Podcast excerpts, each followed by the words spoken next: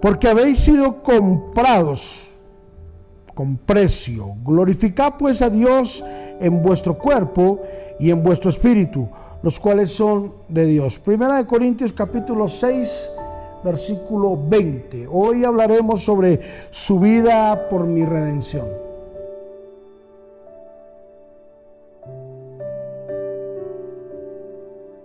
El propósito del sacrificio de un animal en el Antiguo Testamento era para que hubiese un derramamiento de sangre de una persona inocente por causa de un pecador. Y el hombre utilizaba un animal, los animales inocentes, no tenían la culpa del pecado que el hombre practicaba. Por eso, cada vez que el hombre pecaba y quería tener paz y tranquilidad y adquirir un perdón directamente de parte de Dios, hacía un altar y sacrificaba un animal y derramaba su sangre en propiciación. Sin derramamiento de sangre no hay remisión de pecados, dice la escritura. Ahora llegó el momento en el que Dios se cansó del derramamiento de sangre de inocentes por causa del pecado. Entre más mataban animales inocentes, más subía el pecado, más se elevaba la condición pecaminosa del ser humano. Fue ahí cuando Dios tomó la decisión y dice, voy a enviar a mi Hijo, el Cordero de Dios, que quita el pecado del mundo. Y se dio Jesús, derramó su sangre inocente para darnos perdón a nosotros los pecadores. Entonces, hubo un derramamiento de sangre y hubo la entrega de una vida santa por causa de una redención de una humanidad pecadora. Tenemos que tener en gran estima el sufrimiento de Cristo en la cruz del Calvario. ¿Sabes una cosa?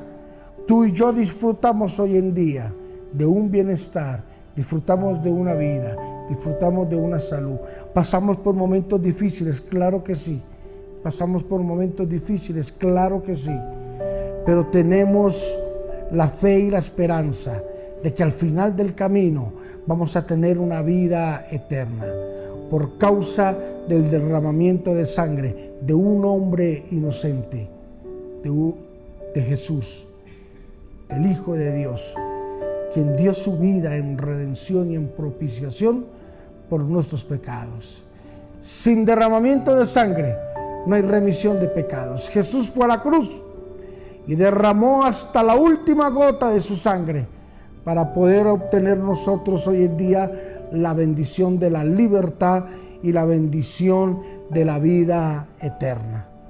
Padre, te bendecimos en Cristo Jesús y te damos gracias Gracias Señor por ese regalo tan grande que es la salvación. Gracias por darnos ese regalo tan maravilloso y tan glorioso que es la vida eterna. Que aunque no nos la merecemos, Señor, que aunque deberíamos de estar, Señor, allí en la cruz, porque somos los pecadores, no obstante, Señor, tú que eras o que eres santo, Señor Jesús, diste tu vida en propiciación para nuestra redención. Nosotros que estábamos muertos en nuestros delitos y pecados, ahora gozamos de una vida. Por eso nos debemos a ti, Señor. Reconocemos, Señor, que estamos vivos es por ti y para ti. Por eso hoy estamos a tu servicio, Señor Jesús. En Cristo Jesús, amén y amén. Tú diste tu vida, Señor Jesús, por redención a nosotros. Por eso te agradecemos y no tenemos cómo pagarte, Dios, lo que tú has hecho por nosotros. Bendiciones.